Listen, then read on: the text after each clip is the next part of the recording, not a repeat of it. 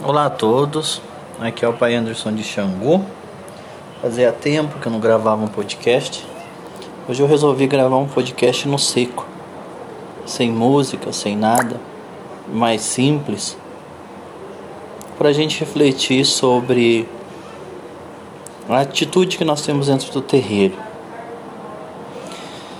Eu tenho, graças ao Lorum, meus filhos de santo, tenho meu pai de santo, tenho meus irmãos de santo, tenho toda a hierarquia de santo que qualquer casa de axé tem.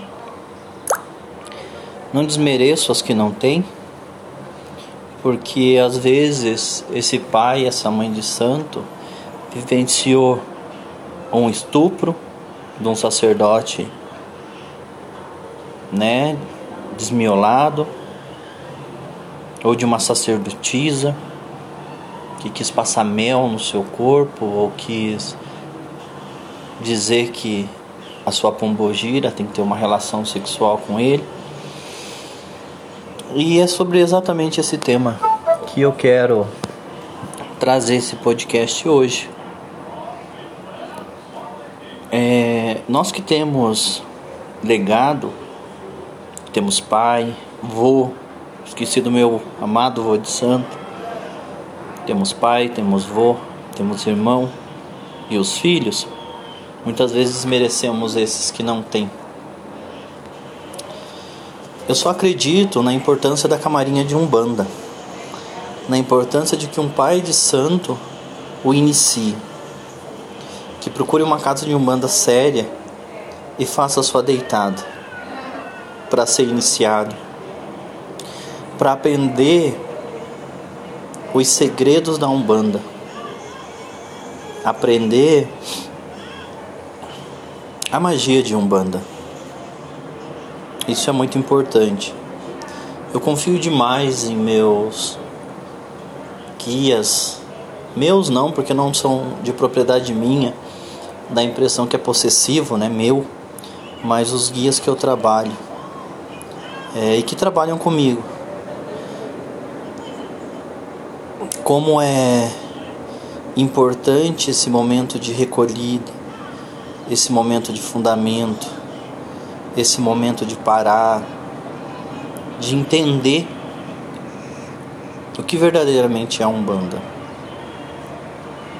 E nós, me incluo, filhos de santo, como é importante entender a hierarquia com o sacerdote de Umbanda, com o nosso pai de santo, com o nosso vô de santo.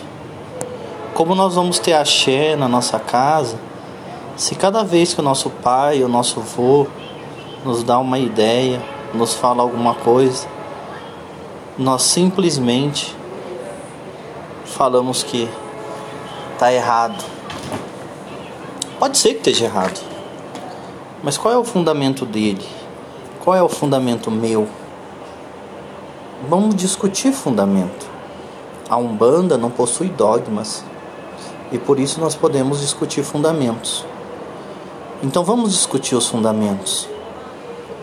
Pais, lembrem de discutir fundamento com seus filhos.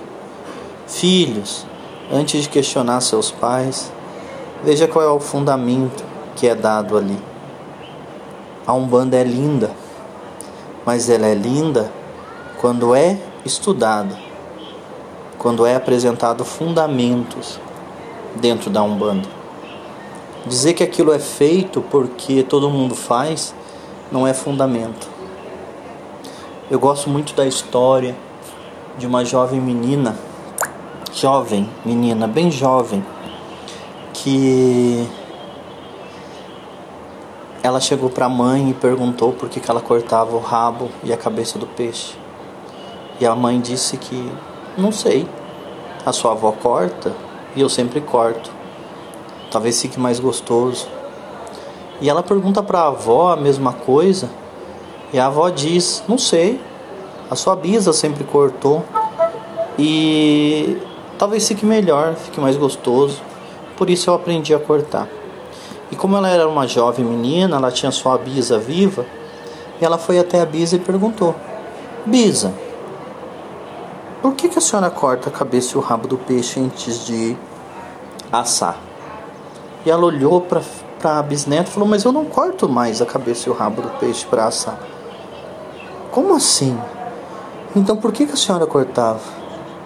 E ela responde: Eu só cortava porque não servia na forma. Olha a falta de fundamento. Olha a falta de explicação lógica naquilo que está sendo feito. Então, meus irmãos, que possamos encher a Umbanda de fundamento, de menos achismo e de fundamento, de menos talvez e de fundamento, de menos eu que sei e de fundamento, de menos eu penso que é assim, porque eu penso que é assim, mais de fundamento. Quanto mais tenhamos fundamento naquilo que fazemos, mais axé teremos.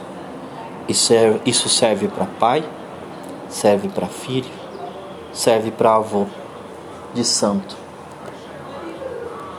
Que a nossa Umbanda seja preenchida de fundamento, fundamento verdadeiro, de fundamento profundo e que possamos construir o nosso terreiro verdadeiramente em terra firme, não na areia, que possa ter fundamento, que possa ter alicerce, que o plantio seja bem feito dentro do terreiro e principalmente que seja regado. Axé a todos, a minha bênção e peço a bênção de vocês. Que assim seja, Saravá.